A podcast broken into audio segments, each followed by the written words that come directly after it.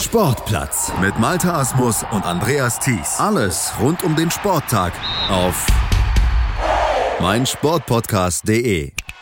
Jetzt kommt sie. Sie kommt. Die Nummer drei geht in Führung. Die Bundesrepublik Deutschland. Jetzt auf den zweiten 1000 Metern. Da sind sie stark. Das reicht. Das reicht. Das wird die Goldmedaille für den Deutschlandachter. Jawohl. Gold für Deutschland. Obwohl das jetzt nur die Kurzform war, ich habe trotzdem wieder Gänsehaut bekommen. Das war übrigens ein Auszug aus einem Kommentar von Wolfram Esser vom ZDF und den konnte ich noch Jahre, nachdem er ihn auf Sendung gebracht hatte, noch auswendig. Das war nämlich einer der eindrücklichsten Sportmomente meiner Kindheit. Das war nämlich gar kein normaler Kommentar, sondern es war der Kommentar zum Goldlauf des Deutschland-Achters im Finale von Olympia 1988 in Seoul. Und er hat sich mir richtig tief ins Gehirn eingegraben. Ich war damals zehn Jahre alt, freute mich riesig darüber, dass Deutschland Gold Gold gewonnen hatte und darüber, dass ich diese Goldmedaille dann auch tatsächlich live im Fernsehen sehen durfte.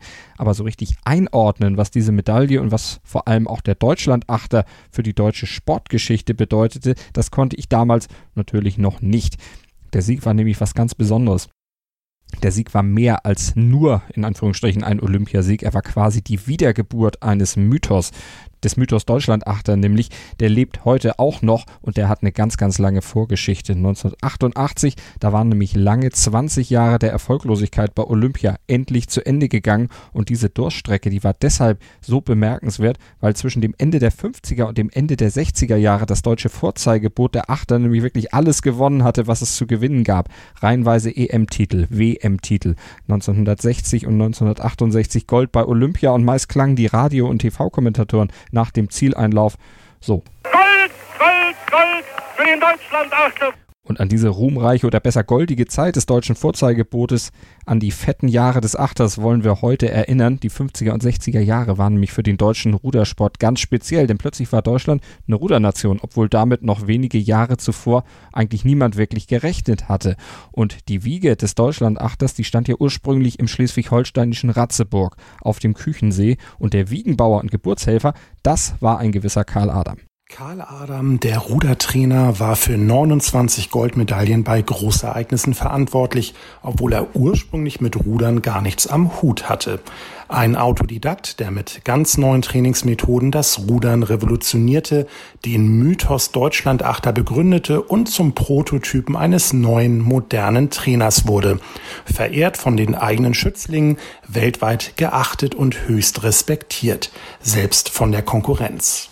Das sagt Timo Reinke. Timo ist freier Autor und Journalist mit dem Themenschwerpunkt Sport und Sportgeschichte und er hat zusammen mit seinem Kollegen Dirk Andresen das Buch Karl Adam, Vater des Deutschlandachters, geschrieben.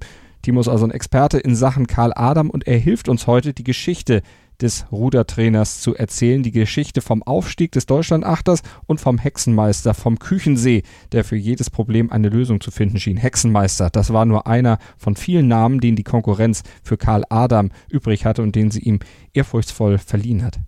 Das sind natürlich Bezeichnungen, die, die, die damals irgendwie völlig neu waren und auch spannend waren, die aber auch diesen Mythos zeigen, die, die um ihn herum so waberten äh, der hat immer noch was im Köcher, der hat immer noch irgendwie einen Trick auf Lager, auch bei vielleicht einer Finalregatta.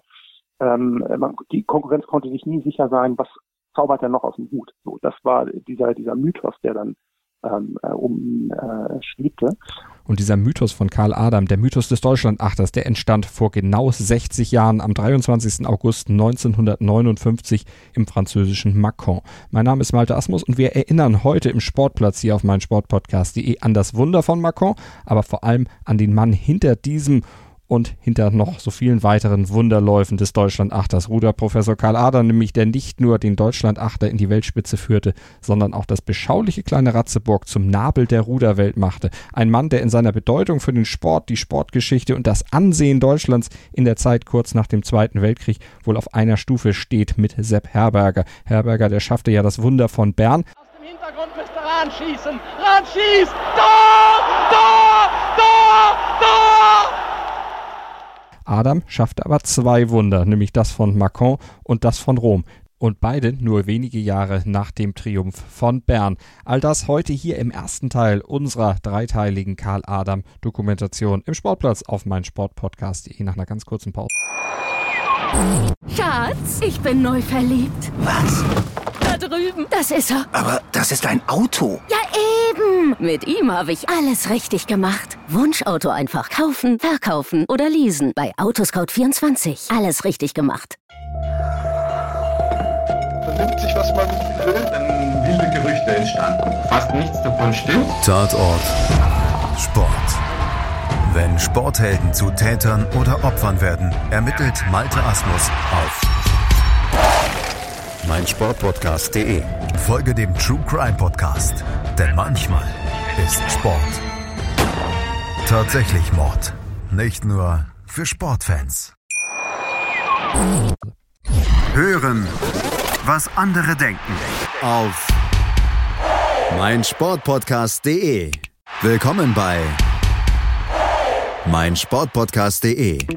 Wir sind Podcast. Wir bieten euch die größte Auswahl an Sportpodcasts, die der deutschsprachige Raum so zu bieten hat. Über 20 Sportarten, mehr als 45 Podcast-Serien, über 9000 veröffentlichte Podcasts und über 5 Millionen Podcast-Downloads allein im Jahr 2018. Wir sind Podcast.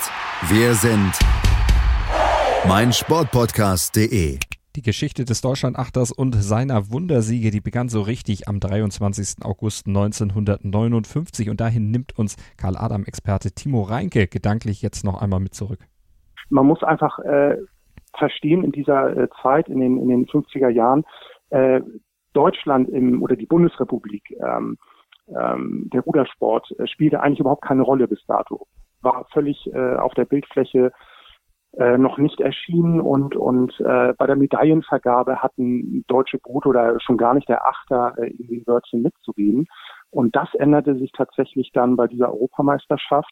Und die fand statt im französischen Macon auf der Sauen. Und der deutsche Achter, der hatte dort auch das Finale erreicht, war damit seiner Favoritenstellung auch gerecht geworden, denn acht Regatten hatte der sogenannte Ratzekieler im Vorfeld der EM gewinnen können, war im EM-Jahr unbesiegt geblieben. Und im deutschen Boot mit Steuermann Willi Patke, da saß noch Hans Klenk, Klaus Bittner, Karl-Heinz Hopp, Moritz von Grodek, Kraft Schepke, Frank Schepke, Walter Schröder und Manfred Rulfs. Acht Studenten aus Kiel, vier ruderten für den Ratzeburger RC, vier für Dithmarsia Kiel und trainiert wurden sie von Karl Wiebke und von Karl Adam.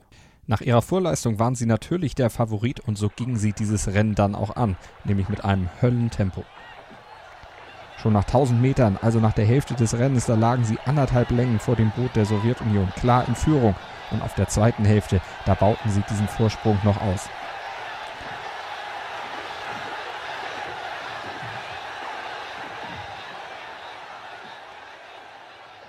Und am Ende, da trennten sie dann dreieinhalb Bootslängen von der Konkurrenz.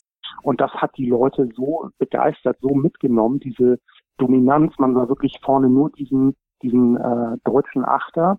Ähm, und dann irgendwann äh, mit Riesenabstand kamen die Tschechen als Zweite ins Ziel.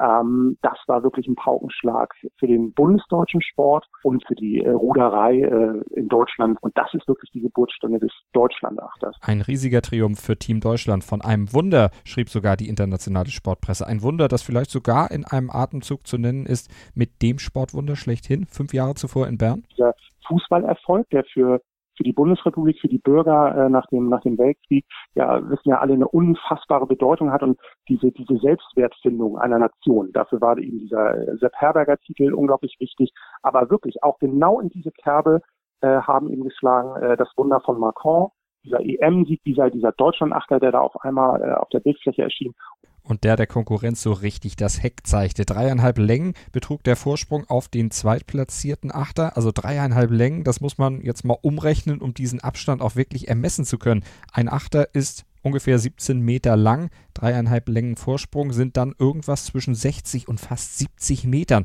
Historisch und bis dahin absolut einmalig. Das hat es auch noch mal äh, 1960 äh, in Rom bei den Olympischen Spielen äh, gewesen. Auch da war der Abstand beträchtlich.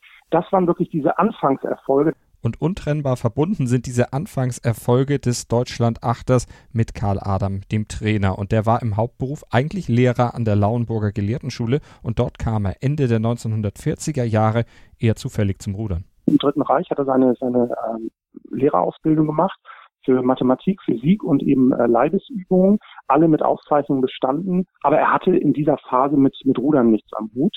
Gerudert war er mal Jahrzehnte vorher, während seiner eigenen Schulzeit in Hagen. Danach widmete sich Adam vornehmlich anderen Sportarten und das sogar sehr erfolgreich. Adam war eigentlich Boxer, äh, leidenschaftlicher Boxer. Ähm, klar, im, im, Dritten Reich äh, während der NS-Zeit ist er äh, Studentenweltmeister geworden, 1937. Ähm, und äh, das war eigentlich seine Leidenschaft. Er war ein äh, wirklich sehr, sehr guter Sportler. Er war auch äh, Landesmeister im Hammerwerfen, also in der Leichtathletik durchaus auch gut. Doch in Ratzeburg, so sagte er später selber wörtlich, da drehte man ihm die Ruderriege der Schule an.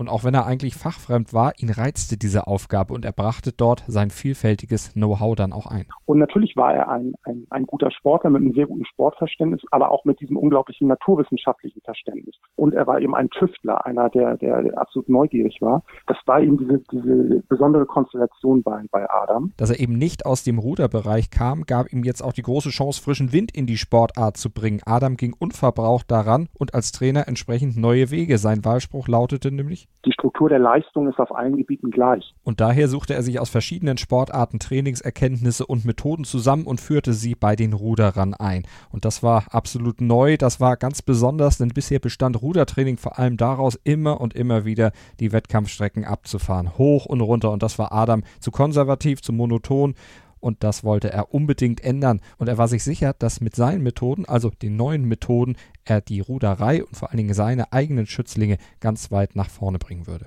Er hat als Neuling in, in diese Sportart frischen Wind gebracht, aber er hat eben auch alles auf den Prüfstand gestellt und hat sich alles angeguckt, wo steht denn jetzt die Ruderei? Und wurde dafür anfangs von, von allen Fachkollegen oder auch von den Vereinen oder allen, alle Leute, die eben meinten, sie hatten wirklich äh, fachlich sehr gute Ahnung, wurde er belächelt. Und äh, man fragte sich, was, was will denn dieser Adam, der eigentlich fachfremd ist? Aber er hat eben äh, die Dinge völlig neu angepackt. Äh, immer wieder kann man das ja in, äh, lesen in Artikeln, äh, das Intervalltraining, das war halt ein ganz äh, spezieller Bereich, den er aus seiner bekannten Leichtathletik eben übernommen hatte, von den Läufern, ähm, äh, dass eben kurze Strecken, Sprints letztlich trainiert wurden. In Ratzeburg auf dem Küchensee, es wurden Strecken abgesteckt, äh, von, von äh, kurzen Distanzen, 500 bis 1000 Meter nur. Die, die eigentlichen Ruderstrecken sind ja in der Regel im Rennen, wenn es um, um, um die Medaillen geht, 2000 Meter. Und er hat seine Achter Sprints letztlich äh, trainieren lassen, aber immer wieder äh, mit hohen Wiederholungen am Stück. Und das machte sie so äh, explosionsartig und, und widerstandsfähig auch gegen Sprints von, von Konkurrenten dann im Rennen. Also sie waren in der Lage, immer gegenzuhalten. Und er hat auch Krafttraining eingeführt, Wintertraining, was man bis dato überhaupt noch gar nicht gemacht hat. Er hat sich halt aus anderen Sportarten Dinge abgeguckt und hat die auf die Ruderei übertragen. Das ist halt das Herausragende, das Besondere, das Neue gewesen. Aber Adam war ja nicht nur Sportlehrer, daher waren nicht nur die Trainingsmethoden sein Feld, er war ja auch Physiker und Mathematiker, er hatte technisches, naturwissenschaftliches Know-how. Und auch das wendete er auf die Ruderei an. Er entwickelte so einen neuartigen Ruderstil. Hohe Schlagfrequenzen, verstärkte Übertragung der Körperkraft auf die Ruderblätter und auch an der Sitzanordnung der acht Ruderer, da arbeitete er akribisch, getrieben von einem Ziel. Er wollte einfach den besten vorwärts treibenden Schlagrhythmus finden. Und dann war da ja auch noch das Material. Auch das. Man, heute hat man professionelle Bootsbauer für sowas, ganze Firmen, die sich nur damit beschäftigen. Damals hat Karl Adam selber getüftelt, wie kann ich das Boot, den Achter schneller machen, was kann ich am Material machen, am Holz, äh, an, den, an den Dollen, den Auslegern, äh, die Ruderblätter, all das hat er verfeinert, optimiert, mit seinem Rechenschieber nächtelang getüftelt, gerechnet und hat das umsetzen lassen und hat so auch äh, einfach Geschwindigkeit reingebracht, je nach Wetterlage auch, sich, äh, dass man sich dort anpassen konnte. Das sind alles Neuerungen, die in dieser Zeit bahnbrechend waren bahnbrechend und völlig neu, aber auch der menschliche Umgang mit seinen Schülern und Schützlingen, auch der war neu. Autoritärer Führungsstil, nämlich wie er ihn selbst noch als Schüler erlebt hat oder auch in der Lehrerausbildung beigebracht bekommen hat, der war Karl Adam zuwider. Und ein dritter Punkt war die menschliche Ansprache. Also dass, dass Adam wirklich äh, auch ähm, die, die, die, diese jungen Leute, diese jungen Männer oder auch die Jugendlichen am Anfang noch äh, eine super Ansprache hatte. Die hörten auf ihn. Und äh, er hat diese jungen Leute äh, geformt und auch gefordert zu mündigen Athleten. Das ist immer das Stichwort, dass diese Leute ähm, Diese jungen Sportler wollte er erziehen zu, zu mündigen Athleten, die nicht, wie das im Dritten Reich, wie er das erlebt hat, äh, ähm, als Soldat und so weiter, dieses Befehl und Gehorsam, ich, ich mache alles, äh, was mir gesagt wird. Nein, er wollte, dass die Leute mitdenken. Und du kannst durch die Bank sehen, dass fast alle, ähm, die mit ihm erfolgreich im Achter gerudert sind, sind auch im Privatleben die Sportler äh, unglaublich erfolgreich gewesen. Haben wirklich auch eine Karriere neben der Sportkarriere gemacht oder nach der Sportkarriere. Haben alle erfolgreiche Berufe und, und äh, sind auch Autoren teilweise geworden. Ähm, Professor Lenk ist äh, wirklich Philosophieprofessor, äh, der war beim, beim Wunder äh, von Rom mit dabei. Alles sehr erfolgreiche Leute gewesen. Und das hat sicherlich auch durch diese, diese, diese Formen, diese Formung von, von mit Adam zu tun. Lehrer, Professoren, Journalisten, Unternehmer, aber Adam formte nicht nur seine Schüler und Schützlinge, sondern letztlich mit seiner Ruderbegeisterung und den damit verbundenen Erfolgen auch die Stadt Ratzeburg. Ein kleines Örtchen, von dem in Deutschland nur wenige und im Ausland eigentlich niemand überhaupt Notiz genommen hatte bis dahin. Und die Stadt, die verfügte zwar über großartige Rudertalente, aber lange Jahre noch nicht mal über einen Ruderclub. Und den hat Adam dann 1953 kurzerhand einfach selbst gegründet ohne diesen Ruderclub, vorher bestand ja nur die Schülerriege äh, oder die, die Lauenburgische Gelehrtschule, an der man eben äh, semi-professionell gerudert hat. Und es kamen dann die ersten Erfolge, auch im Jugendbereich oder auch auf nationaler Ebene. Aber es gab noch keinen Verein. Und das war dann erstmal die Voraussetzung, dass man äh, den RRC dann gegründet hat. Und dann konnte man offiziell auch international durchstarten. Äh, später kam dann ja auch noch die, die Ruderakademie dazu. Das war aber auch noch ein, ein, Kampf. Aber auch da setzte sich Dickkopf Adam durch. Beharrlich arbeitete er an seinen Ruderern, an seiner Idee. Und bei der EM in Frankreich, da hatte er dann den großen Erfolg. Und ein Jahr später bei Olympia in Rom konnte Adam mit seinem Achter dann auch auf noch größerer Bühne diesen Erfolg bestätigen. In Castel Gandolfo bei Rom, am Fuße des Sommersitzes des Papstes, und in der Besetzung Manfred Rolfs, Walter Schröder, Frank Schepke, Kraft Schepke, Moritz von Grodek, Karl-Heinz Hopp, Klaus Bittner, Hans Lenk und Steuermann Willi Patke. Sie peitschten den Achter in 5 Minuten 57 Sekunden und 18 Hundertstel über den Lago Albano. Unter 6 Minuten, da war noch kein Achter vorher bei Olympia geblieben und sie schafften das. Sie holten Gold für den Deutschland-Achter wieder mit riesigem Vorsprung. Vier Sekunden am Ende vor Kanada, sieben vor der CSSR und wieder glich der Sieg einem Wunder, nicht nur wegen der Fabelzeit. Vorher, 40 Jahre lang, muss man wirklich reinziehen, hat, äh, haben die Vereinigten Staaten, USA diese Sportart, diese, ähm, diesen, diesen Achter dominiert. Die haben äh, am Stück alle Goldmedaillen abgeräumt. Und auf einmal kommt da Karl Adam mit seinem mit seinem Ratzeburger Trupp oder eben diesem Ratze-Kieler Trupp, äh, dieser ähm, Renngemeinschaft, die es dann ja schon war, und gewinnt mal eben äh, Olympiagold. Und die ganze Welt ähm, war ja schon gebrieft durch, durch Macron, durch diesen, dieses EM-Gold. Aber dass du das direkt bestätigst, dass du nochmal so stark äh, auch 1960 dann äh, dort auftritt und äh, Gold holt äh, für die Bundesrepublik, das war wirklich, das hat die Leute bewegt. Und es ging danach ja quasi nahtlos und vor allem ungebremst so weiter. Der Deutschland-Achter fuhr von Höhepunkt zu Höhepunkt. Erst EM-Gold, dann Olympiagold. Und 1962 in Luzern die erste WM-Goldmedaille für Deutschland im Achter. Auch absolute Premiere, ähnlich sensationell. Also man bestätigte wieder diesen tollen Erfolg. Der Deutschland-Achter war wirklich absolut in der Erfolgsspur in aller Munde weltweit.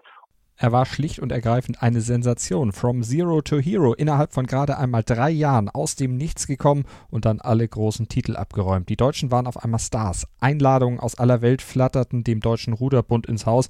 Alle wollten den Achter sehen, sich mit ihm in Rennen messen, auch außerhalb der großen Regatten. Und sie wollten natürlich das Geheimnis, das Erfolgsgeheimnis von Karl Adam entschlüsseln. Die Zaubersprüche des Hexenmeisters erfahren. Und er gab diese Zaubersprüche sogar relativ freigiebig weiter. Er machte die Konkurrenz damit selbst selber sogar stark. Warum? Davon hört ihr im zweiten Teil unserer Deutschland Achter und Karl Adam Doku hier auf meinsportpodcast.de im Sportplatz. Es geht um Touren um die Welt. Die Japaner wollten den deutschen Achter sehen. Und dann kam die Einladung in die USA. John F. Kennedy, JFK, hat gesagt, die Jungs will ich sehen. Ich lade die ins Weiße Haus ein. Ein irreguläres Olympiarennen, das die Siegesserie des Deutschland-Achters reißen lässt? Aus heutiger Sicht würde man so ein Finalrennen bei einer olympischen Regatta niemals starten lassen, hätte man abgesagt. Aber dann auch um ein furioses Comeback bei der Höhenschlacht von Mexico City. Da sind reihenweise Leute mehr oder weniger ins Koma gefallen, nachdem sie sich dort ihren Rennen verausgabt haben. Und diesen zweiten Teil, den kriegt ihr natürlich auch hier im Sportplatz auf meinsportpodcast.de als Podcast zum Abruf direkt auf unserer Webseite bei iTunes via Audio Now oder mit dem Podcatcher eures Vertrauens. Folgt uns bei Facebook und Twitter at meinsportpod. Dort könnt ihr uns erreichen und rezensiert gerne unsere Podcasts bei iTunes. Schatz, ich bin neu verliebt. Was? Da drüben. Das ist er. Aber das ist ein Auto. Ja, eben. Mit ihm habe ich alles richtig gemacht. Wunschauto einfach kaufen, verkaufen oder leasen. Bei Autoscout24. Alles richtig gemacht. Sportplatz mit Malta Asmus und Andreas Thies. Alles rund um den Sporttag auf meinsportpodcast.de. 90 Minuten, zwei Teams, pure Emotion. Es geht wieder los. Die Fußball-Bundesliga auf meinsportpodcast.de. Abonniere jetzt deinen Bundesliga-Podcast und sei dabei im Bully Special. Weserfunk. Auf die Zirbelnuss. Füchsle Talk. BV Beben. Unter Flutlicht. Werkskantine am Wasserturm. Und viele mehr.